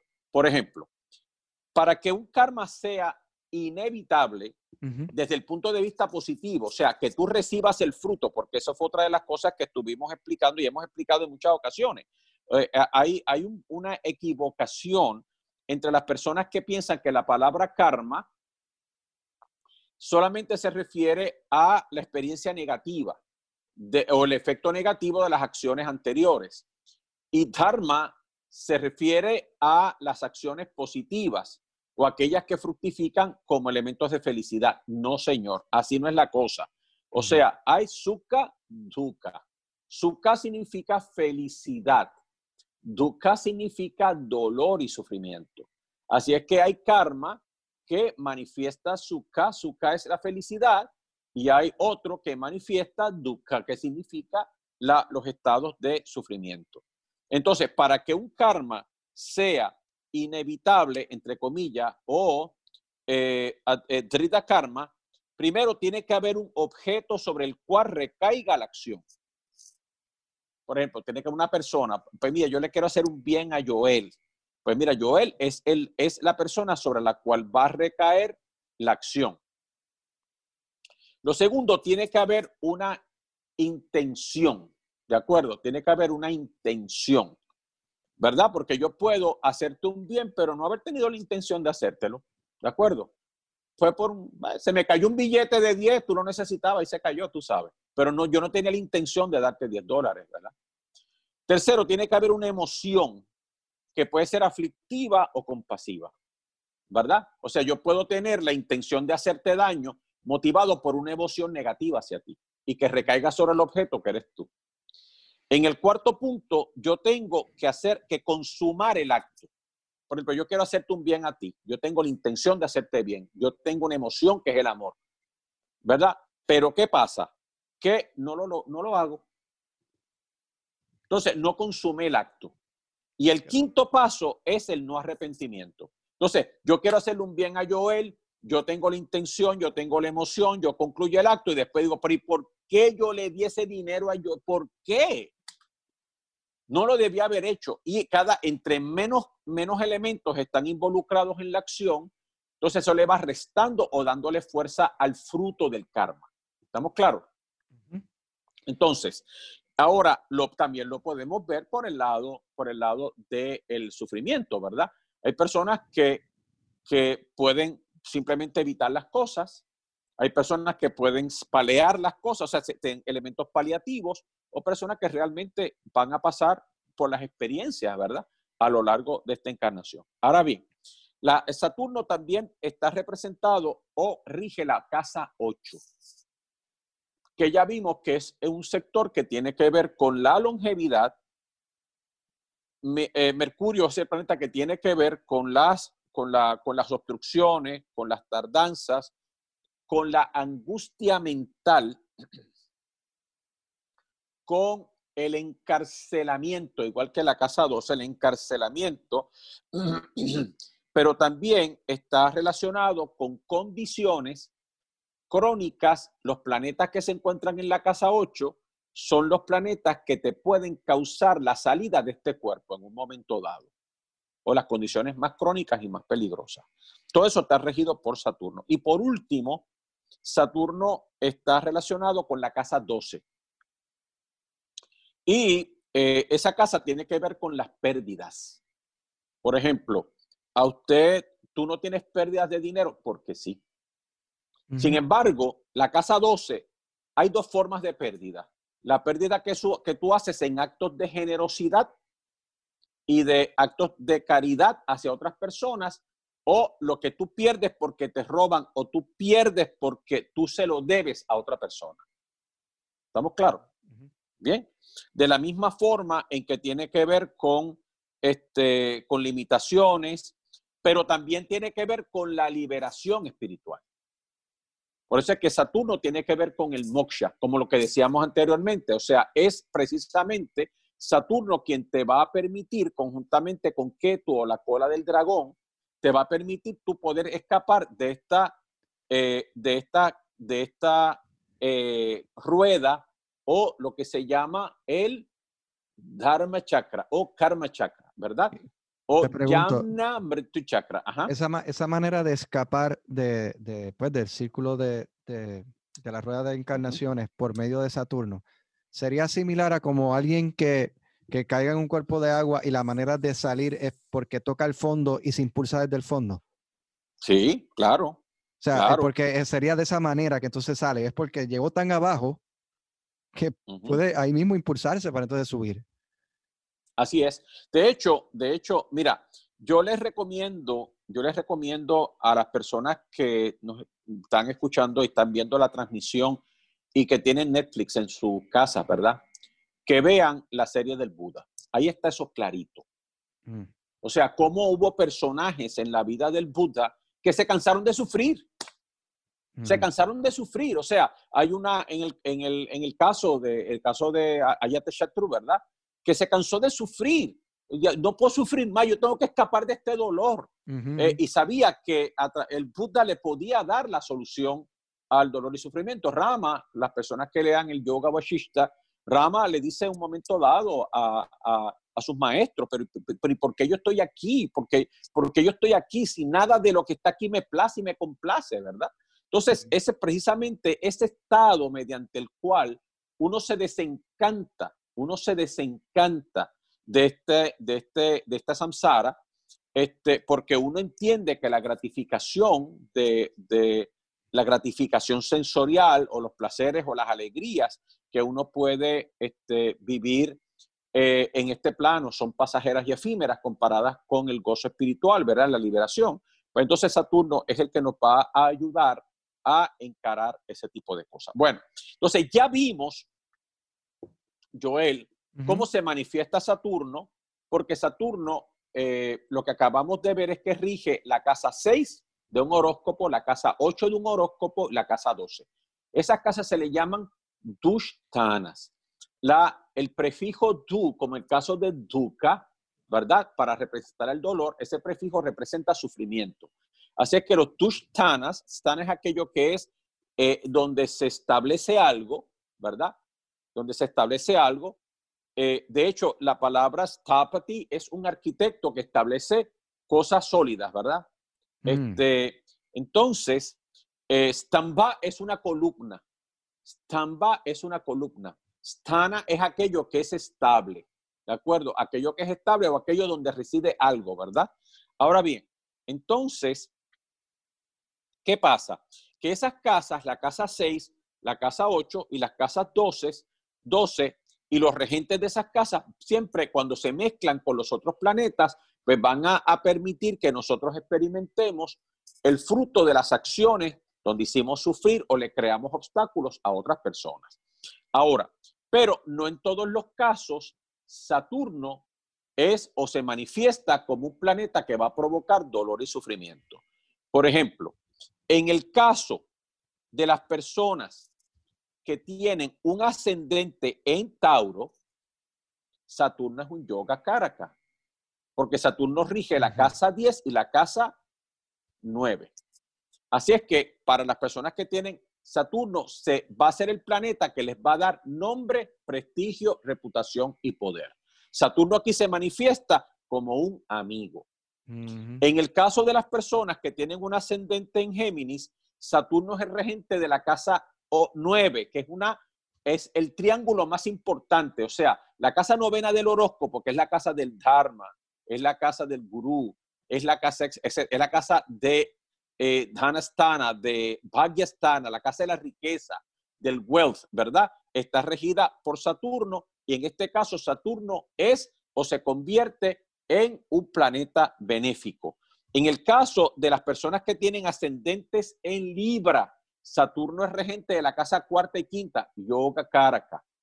Las personas que tienen un ascendente en Capricornio es regente del ascendente de ellos, ¿de acuerdo? Las personas que tienen ascendentes en Acuario, Saturno es uno de sus regentes. Así es que no para todo el mundo Saturno es un planeta maléfico, depende de su horóscopo. ¿Está claro? Sí, igualmente del, del famoso Sadasati, este, que, mucha gente le tiene claro. y, a no todo el mundo le es, negativo. Ese Así Sadasati significa siete años y medio y es el tránsito de la luna por encima de, de, Saturno, por encima de la luna natal de la persona, que no en todos los casos se convierte en un elemento negativo porque eso depende si Saturno es un planeta benéfico. Ahora, Saturno se puede convertir en lo que se llama un maléfico funcional. Y para algunas personas, Saturno se representa o representa una fuerza maléfica funcional. Ahora bien, ahora, ¿cómo vamos? En el caso de la astrología védica, lo primero que nosotros hacemos es que para estudiar el efecto de Shani, ¿verdad? Nosotros vamos a ver qué significa en nuestro horóscopo. Si en el horóscopo Shani se encuentra en, eh, es nuestro amigo o es nuestro enemigo si vino a causarnos experiencias dolorosas o vino a elevarnos en la vida. De hecho, hay cinco combinaciones planetarias de personas importantes que se llaman Pancha, Maha, Purusha y Yoga. Pancha significa cinco, Maha Purusha significa una gran persona y Yoga es una combinación planetaria. Una de esas cinco combinaciones se llama Shasha Yoga. Shasha es un conejo. ¿De acuerdo? Shasha es un conejo. Entonces, ¿qué pasa? Que las personas que tienen un Shasha Yoga, porque Saturno lo tienen en un ángulo, o sea, en la casa 1, 4, 7 o 10, en su, en, su, en su casa, o en Capricornio o en Acuario, o exaltado en Libra, esas personas se elevan en la vida, Joel, se elevan en la vida. ¿De acuerdo? Se elevan en la vida. Entonces, ¿qué ocurre? Así es que cuidado Saturno no es necesariamente un planeta maléfico. De hecho, para que una persona tenga interés en la política, la persona tiene que tener a Saturno como un benéfico. Para, para que la persona se convierta en un filósofo, oye esto, Saturno tiene que estar involucrado en su horóscopo, porque Shani rige la filosofía, Marte rige la lógica, ¿oíste? Ok. Shani rige la filosofía. Marte rige la lógica. El debate está regido por Marte. La filosofía está regida por Shani, por Saturno. Entonces, Saturno rige la democracia. ¿Qué te parece? Mm. Los sistemas democráticos están regidos por Saturno. Bueno, es que representa una, una, gran parte de la sociedad, según tú dijiste, o sea, la clase trabajadora, exactamente, exactamente, exactamente, exactamente. Ahora bien, ¿qué ocurre? Así es que lo primero que hacemos en un horóscopo, si la persona quiere saber el estatus de Saturno en su carta, primero tenemos que ver, ¿verdad? Si Saturno es, vino a darles nombre, prestigio, reputación, felicidad, estabilidad, ¿de acuerdo?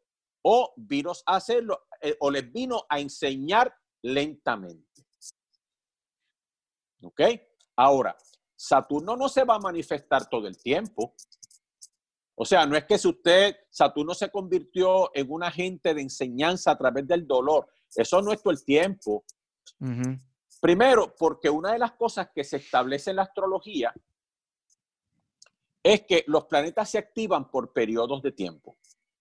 Eso se llaman dashas y hay distintos sistemas de pronósticos astrológicos. O sea, cada planeta se va a activar de acuerdo con algunos de los sistemas de pronóstico de la astrología védica, eh, se van a, manifestar en ciertos tiempos en particulares. Por ejemplo, el Sol se va a manifestar por un periodo de seis años, la Luna por un periodo de 10 años, Marte por un periodo de 7 años, Rahu por un periodo de 18 años, Júpiter por un periodo de 16 años, Saturno por un periodo de 19 años, Mercurio por un periodo de 17 años, Ketu por un periodo de 7 años y Venus por un periodo de 20 años, y eso suma 120 años, se llama Vincho Tari Dasha, ¿de acuerdo?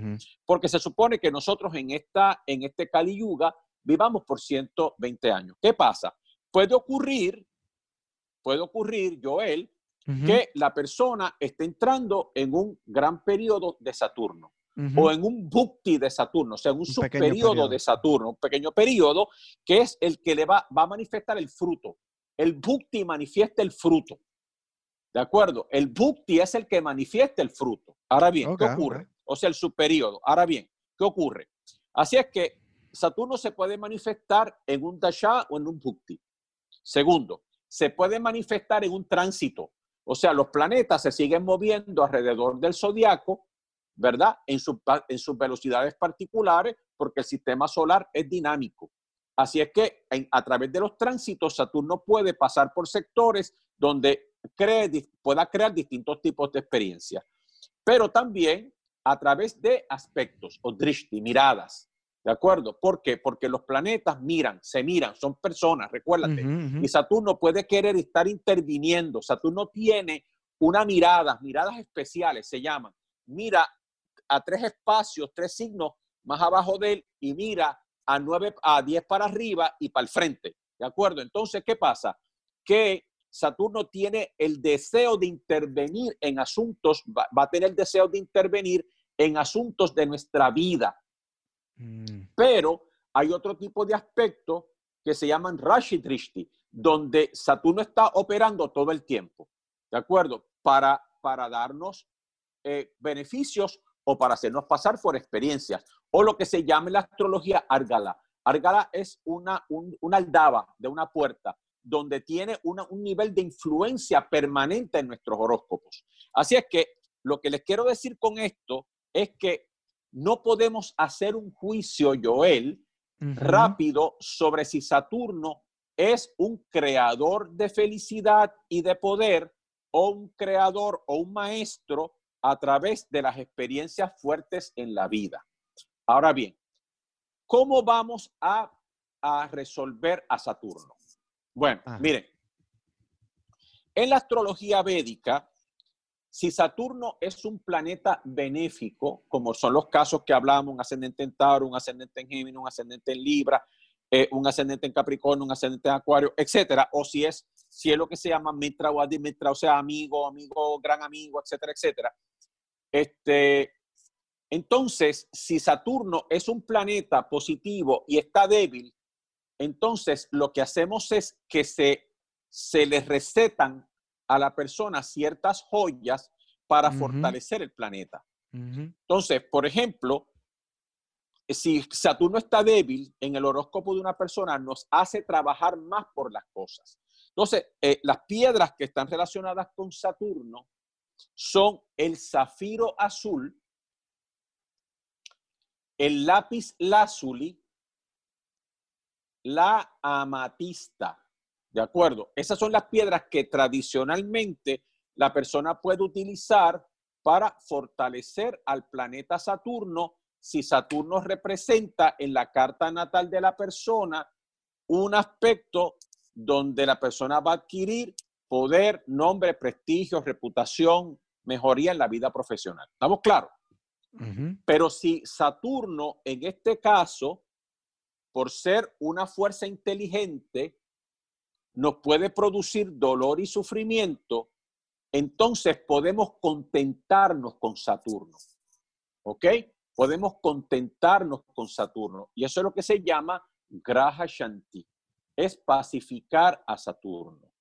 Entonces, en la astrología védica se utilizan ciertos mantras mediante los cuales nosotros podemos pacificar a Saturno. Por ejemplo, hay un mantra para pacificar a Saturno que es Om Pram Prim Pram Shanai, eh, eh, Om, Pram Prim Pram Saha Shanai Namaha. Om Pram Prim Pram Saha Shanai Namaha. Om Pram Prim Pram Saha Shanai Namaha. Om Pram Prim Pram Saha Shanaya Namaha, Om Pram Prim Pram Saha Shanaya Namaha, por ejemplo. Otra forma de propiciar a el planeta es cantándole al avatar de Vishnu relacionado con, el, con Saturno, que es Kurma Avatara. ¿Ok?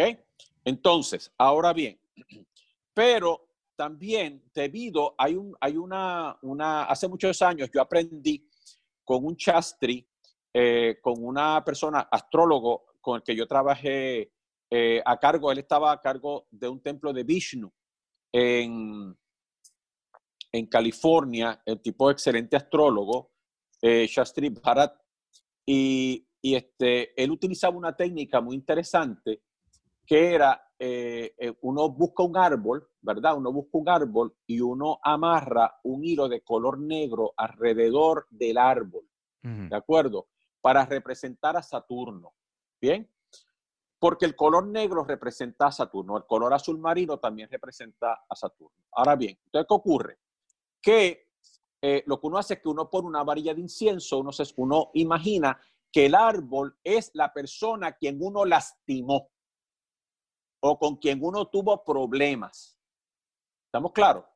Y entonces, con las manitas juntas, usted le va a pedir perdón a la persona que está representado en ese momento por el árbol. ¿Ok? Entonces, de esa forma, lo que estamos es liberando y reconociendo al mismo tiempo, reconociendo al mismo tiempo que lo que yo estoy experimentando es precisamente el efecto de las acciones generadas en una vida anterior. ¿Estamos claros? Sí. Ahora, ahora, eh, ¿qué pasa? Pero el mejor remedio para, eh, para Saturno, el mejor eh, remedio para Saturno, lo voy a dar ahora mismo, pero voy a, voy a dar otra cosa que se hace mucho en la India, es lo siguiente. Eh, parte de lo que se llama el Graha Shanti, o sea, la pacificación del planeta, es utilizando ayunos. Y lo que se hace es que la persona ayuna por 51 sábados a partir de una luna, de la luna llena, o sea, uno empieza un sábado que sea luna llena y la persona por 51 sábados ayuna comiendo un tipo de alimento en particular. En muchas ocasiones se consumen los alimentos que están relacionados con el planeta, ¿verdad? Este, entonces, ¿qué ocurre? Por ejemplo, una de las, de las cosas que, el, que Shani Deva este, rige es el frijol negro, este, el ajonjolí. Entonces, pues la persona puede consumir este, cereales o una comida hecha a base de, eso, de esos granos, ¿verdad? Este, y este, así es que la persona puede hacer ayuno y hay una serie de, de mantras, ¿verdad?, que están relacionados con Saturno que se hacen ese día en particular. Ahora, pero la tradición eh, dice también que la mejor forma de trabajar con Shani Deva es a través de lo que se llama eh, la recitación del nombre de Hanuman. Precisamente yo mencioné entre los avatares un avatar que se llamó Rama Avatara, que representa el sol, y de acuerdo con Ramayana, que es uno de los poemas épicos más importantes de la India, que compone el conjunto que se llama los itihasas. Itihasas son los relatos históricos. Itihasa significa así fue, ¿de acuerdo? Entonces, ¿qué ocurre? Que en el Ramayana, que significa el camino de Rama, lo que le pasó al Avatara fue que le secuestraron a su esposa Sita. Se lo, se lo, se lo se lo secuestra un rey que perdió como consecuencia de su, de su ignorancia, perdió la razón y se convirtió en ser un gran astrólogo al cual se le atribuyen ciertos textos astrológicos, que incluso escribió, se le atribuyen parte de los Vedas, este, se convirtió en, un, en una persona malvada, egoísta y corrupta y que representa en el Ramayana a Rahu. ¿De acuerdo? Y eh, en la búsqueda que hace Rama con su hermano Lakshman o Lakshmana, eh, se encuentra en el sur de la India. Curiosamente el sur de un país representa el planeta Marte, se encuentra a un primer ministro eh, de ese país que a través de la práctica del yoga había alcanzado los ocho siddhis, ¿verdad? Los ocho poderes del yoga, que están representados por Júpiter. Júpiter representa los ashta siddhis, ¿verdad? Los ocho siddhis. Mm. Y este, este hombre este, tenía la capacidad de volar, hacerse pesado, hacerse liviano, este, este, penetrar en la tierra, controlar los elementos. Eh, y él arma un ejército y ayuda al proceso de rescate de, de Sita, la madre Sita, que estaba eh, secuestrada por Ravana, ¿verdad? Eh, se dice en el Ramayana que cuando Hanuman, que es como se llama este primer ministro, Hanuman significa el que tiene la quijada partida, ¿verdad? O hendida, eh, voló hacia, hacia el palacio de, hacia la ciudad de Lanka, encuentra que Ravana había secuestrado a los nueve planetas. ¿De acuerdo? Y eh, de hecho, en el Ramayana hay un, episodio muy importante porque Ravana, que era un gran astrólogo, este, trata de manipular la carta natal, este, cambiando de posición los planetas, ¿verdad? Los tenía secuestrados en el palacio. Este, pero en los astrólogos adicionales le dijeron, Señor, tú eres un gran astrólogo, pero tú no vas a poder vencer una encarnación divina. O sea, tú puedes hacer lo que tú quieras, pero tú no vas a poder vencer una encarnación divina. Ahora bien, ¿qué ocurre? Que eh, Hanuman rescata los nueve planetas y Shani le dice, como consecuencia de esta acción, cualquier persona que cante tu nombre, yo no lo voy a mirar. Yo no voy a dirigir mi mirada hacia la persona. Así es que por eso es que, eh, este, por eso es que se recomienda que toda persona que tiene un Shani Dosha, o sea, un defecto creado por Shani, por Saturno, si la persona canta, eh, ahí tienen ustedes a Hanuman, porque lo que pasa es que después que él hizo las acciones heroicas y, regresa con Rama a Ayodhya, que entonces se llamaba la ciudad donde vivía Rama, y se regresa a su lugar debido a que el animal totémico de, de esa raza que se llama los dravinianos era un mono, este, se le representó como si fuera un hombre mono.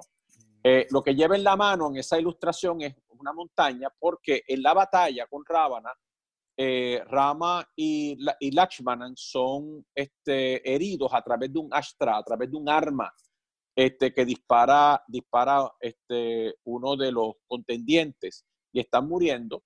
Y entonces eh, lo mandan al Himalaya a buscar una, una, una, una flor que se llama Sanjivini o Sanjivani. Eh, esa flor es la flor de la inmortalidad, pero como Hanuman eh, no tenía duda con respecto a esa flor, que solamente crece en el Himalaya y es una flor fluorescente, entonces él arrancó la porción de la montaña y la trajo hasta el sur de la India para que entonces este, se, extrajera la, la, la, la flor que era y él no equivocarse. Este, eh, primero, eh, Hanuman es, se le llama Pavana Putra, o sea, es el hijo del viento. Eh, así es que él es una manifestación del prana. y es la razón por la cual en las escuelas de yoga, cuando se ve enseñar pranayama en algunas escuelas de yoga, se le canta a Hanuman, porque él es el hijo de Vayu, o sea, Pavana, ¿verdad? Que es el dios del viento. Segundo, así es que también Hanuman, debido a que es el planeta Marte, enemigo de Saturno, enemigo de Saturno, mm. entonces se utiliza a Marte, que es un hombre joven, para controlar el viejo. ¿De acuerdo?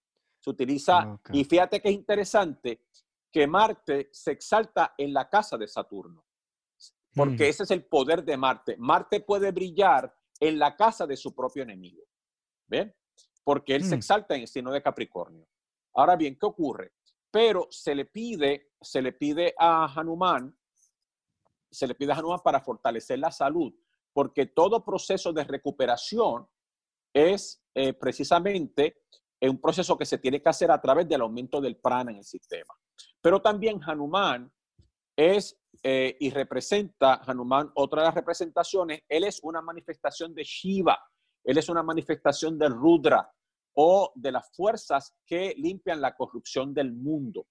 Así es que es importante que una de las cosas que se utiliza, por ejemplo, en el sur de la India, eh, que se utiliza, por ejemplo, en, la, en, la, en el suroeste de la India, por ejemplo, en Mumbai, muchos astrólogos lo que recomiendan es que cuando la persona está pasando por un eh, Shani Mahadasha, o sea, por un gran periodo de Saturno de 19 años, o la persona está pasando por encima del Sati, que son 7 años y medio, o la persona, o la persona está, está experimentando un tránsito de Shani por encima del Arura Lagna o del ascendente, o del, entonces que la persona haga, eh, cante el mantra de Hanuman o Hanuman Chalisa, la Hanuman.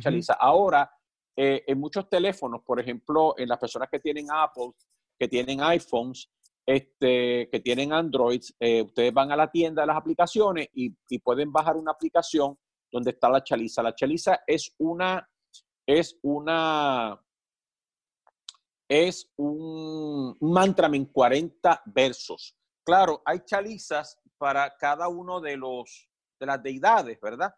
Eh, hay chalizas para cada una de las deidades eh, y hay, hay recopilaciones de, distintas chalizas. Por ejemplo, aquí ustedes, este, tienen el Chaliza Sangraja, o sea, un libro de chaliza, donde se encuentran las chalizas de todos los distintas deidades, ¿verdad? Eh, así es que, pero eh, es muy poderosa. de hecho, porque una de las propiedades, una de las características en la India, se utiliza la, la, chaliza, la chaliza de Hanuman y los mantras de Hanuman cuando hay problemas con entidades negativas o hay eh, problemas de posesiones. Bien, y de hecho en la Chaliza, eh, eh, una de las cosas que, uno de los versos de la Chaliza de Hanuman es que el canto de, de, la, de la Chaliza de Hanuman se utiliza, entre otras cosas, para este, remover los obstáculos de putas y pisayas, o sea, de personas eh, que están de espíritus desencarnados o espíritus malignos. Yo tuve una experiencia con la persona esta que les comentaba, eh, este, eh, Bharat Shastri, ¿verdad?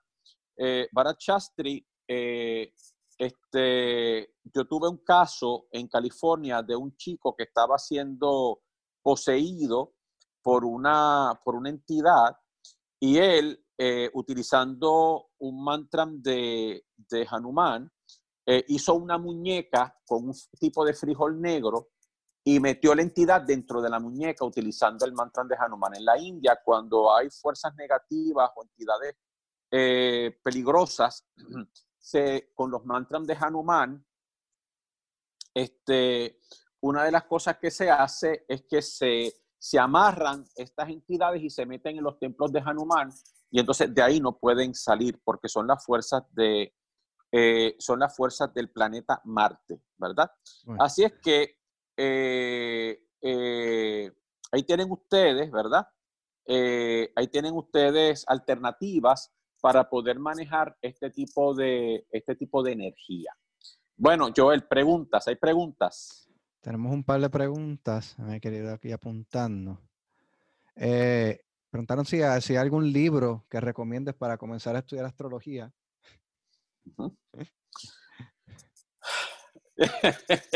bueno, bueno. Para empezar a, este, darle sorbitos al océano. Sí, eh, bueno, hay un, eh, eh, nosotros estamos utilizando en las clases de astrología un libro que en este momento es el que se está utilizando en la India para, para enseñar y que yo he encontrado muy didáctico eh, el autor de este libro es el doctor K.S. Charak y viene en dos volúmenes y se llama Elementos, Elements of Vedic Astrology. Elements of Vedic Astrology, el doctor Charak. Son volumen 1 y 2. Es muy bueno, es muy sencillo y muy completo. Eh, lo que pasa es que aquí Joel, ¿verdad? Que lleva estudiando conmigo algunos años, este, pues la astrología védica y yo pienso que todas las astrologías hay que estudiarlas con un instructor. Este, yo pienso que, que sí, usted puede tener una visión general del tema, pero este, esto es un poco intrincado, creo yo. Ponte, ponte otro momentito el libro ahí, por favor. estamos, escribiendo el, estamos escribiendo el título para que la gente lo pueda. Ok. Ok. Ok. Y eh, la otra cosa que, eh, eh, que es importante, ¿verdad? La otra cosa que es importante es que en lo que tiene que ver con el estudio de la astrología, en, la, en, la, astrología védica, así como pasa con la astrología occidental y la astrología china, la astrología tibetana, hay escuelas. hay distintas escuelas, ¿verdad? Están las escuelas del noreste, están las escuelas del norte, están las escuelas del sur, nosotros pertenecemos al linaje de la Escuela del Sur, ¿verdad? O el Sampradaya de la Escuela del Sur. Este, nosotros usamos algunos textos clásicos eh, que, entonces, pues, este, eh, la persona eh, escoge, ¿verdad? En algún momento dado, pues, por vínculo kármico, ¿verdad? El maestro que, le, que le convenga o con que se sienta más afín, ¿verdad? Pero lo que siempre mis maestros me han recomendado es que uno se, se trate de, mantener dentro de una escuela, porque este conocimiento, como bien decía o insinuaba yo hace un ratito, esto es un océano, ¿verdad? Que uno no se lo puede tomar en un sorbo y, y es mejor uno mantenerse porque hay personas que quieren estudiar de todas las escuelas y todos los linajes y todas las cosas y, y este, acaban más confundidos que otra cosa, ¿verdad? Pregunta, Joel. Este, te digo otra hora. Eh, el mantra de Saturno, alguien ya nos escribió. Alguien también preguntó sobre en dónde encontrar la información de los ayunos. Bueno, mira, este, eh, eh, hay un libro que yo recomendaría, que este libro se puede bajar por PDF o se puede comprar por, por Amazon, porque también tienen la versión en Kindle, pero la versión que está en Kindle es en inglés, se llama La Grandeza de Saturno. Ese libro lo escribió eh, Robert Svoboda. Robert Svoboda fue el primer occidental a quien se le confirió un doctorado en Ayurveda en la India. Eh, Robert Svoboda fue discípulo del doctor Vasan Lat y discípulo de Swami Vimalananda, que fue un agori, ¿verdad? Importante. Eh, y este, Swami Bimala, perdón, este Robert Svoboda tradujo, eh, el, se llama, eh, se llama eh, La grandeza de Saturno, se le llama en español. Ese libro es muy importante porque tiene una serie, es un relato, es un relato este, sobre una serie de un rey que pide que los distintos vengan distintos rishis a discutir sobre los sobre las cualidades de cada planeta. Y entonces, en una de esas este, conversaciones, uno de los rishis representa a Saturno y se habla sobre Saturno y luego se dan los remedios. Así es que en ese libro, eh, este, ustedes pueden, pueden este, encontrar estos remedios. Mira, eh, eh, tal vez, tal vez, tal vez, tal vez lo que pudiéramos hacer eh, eh, una de las clases, Joel, yo repartí una, para que Jaime este, fotocopiara una, unas hojas donde están los ayunos, ¿de acuerdo? Y los días y cómo se hacen y los mantras. Tal vez pues podemos este, tratar de tener eso, ponerlo en PDF y tenerlo para que las personas lo, lo tengan, porque es una información un poquito este, difícil de conseguir y hace muchos años un este, otro maestro eh, con el que yo eh, trabajaba en California, este, me facilitó los textos, están en hindi y están en inglés. Este, y están los textos en sánscrito, pero están traducidos, eh, están romanizados. Ok. Este, ¿Cuál es la diferencia entre un Saturno directo versus un retrógrado? Eh, bueno, desde, desde, el punto de vista de la astrología védica, eh, cuando un planeta está retrógrado, es un planeta que está fuerte, como trabaja como si fuera un planeta exaltado. Lo que pasa es que el planeta retrógrado funciona como le da la gana. O sea, él no va a respetar el movimiento eh, regido por el Sol.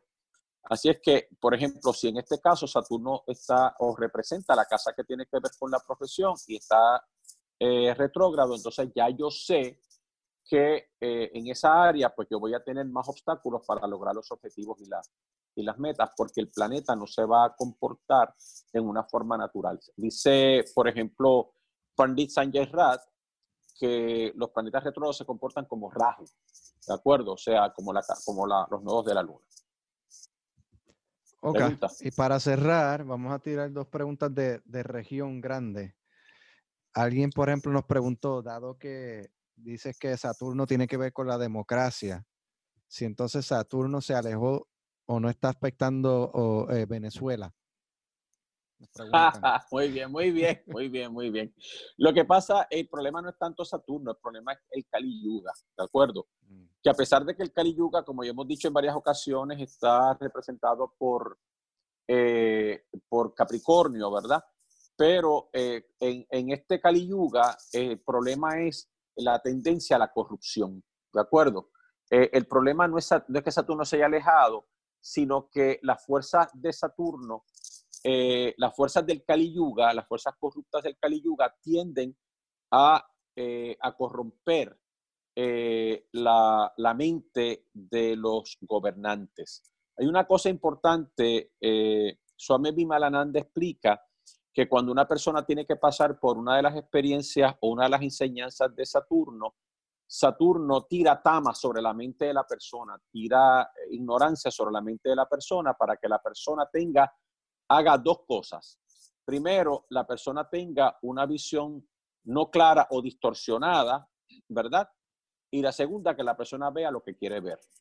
¿De acuerdo? Por eso es que todo el mundo empieza, no, esa persona no te conviene, no te conviene, no te conviene, y uno ahí va adelante, ¿verdad? Pa, pa, pa, porque uno está bajo los aspectos de, de tamas, ¿verdad? La ignorancia, para que entonces uno pueda pasar por esas experiencias que uno va a pasar. Cuando la experiencia kármica termina, entonces Satua se activa y uno ve la verdad. ¡Wow! ¿Cómo es posible que yo me casé con este patán y que este, este tonto y guau, guau, guau, guau, guau, guau, y este loco? Mira, yo, yo probablemente estaba loca cuando yo me puse los... Pero no, pero es Saturno que para que uno pase por la experiencia, este, le nubla la razón a la gente, le nubla la razón. ¿Cómo es posible que yo me hubiera ido así como me fui para los Estados Unidos sin pensarlo y dejé todo y perdí casa y todo? Y yo no sé en qué yo estaba pensando. Saturno, ¿de acuerdo? Mm. Así es que para que Saturno funcione, entonces este, va a generar este, ese tipo de, este tipo de comportamiento.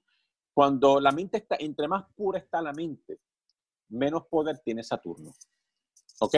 Entre más pura está la mente, menos poder tiene Saturno. Entre más tranquila está la mente, menos poder tiene Saturno. Entre más estamos residiendo en nuestra naturaleza última, Saturno pierde el poder. Saturno pierde el poder. Saturno se ampara en la memoria. El terreno de trabajo de Saturno es la memoria. La gente sufre porque no puede dejar de pensar en lo que le hizo daño. ¿De acuerdo?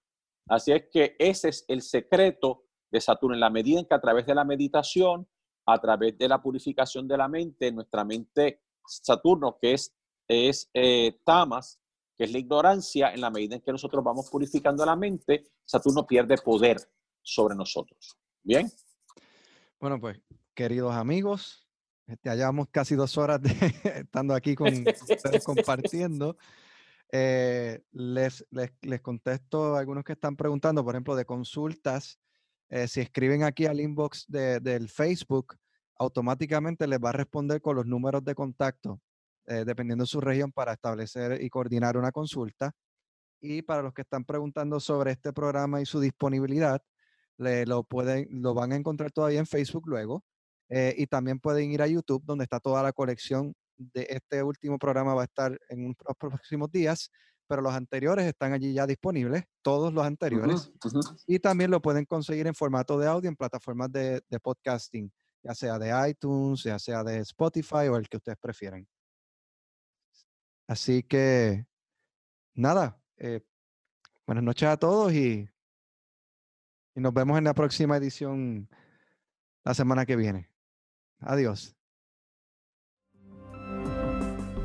Para apoyar este esfuerzo y que podamos continuar con el mismo, Esperamos compartas este podcast, ya sea en formato de audio o video, con aquel que entiendas pueda servirle o interesarle esta valiosa información. Si deseas escuchar más sobre José N. García, puedes encontrarnos en Facebook como José N. García 24, donde nos comparte semanalmente las tendencias planetarias que están influenciándonos, así como también pequeños bocados de las tradiciones espirituales que ha estudiado y continúa estudiando. Si deseas una consulta astrológica, obtener alguna de sus interesantes y valiosas conferencias o asistir a una de sus futuras conferencias, puedes escribirnos a josengarcia24.gmail.com Gracias por compartir junto a nosotros la luz del cosmos y te esperamos en nuestro próximo encuentro.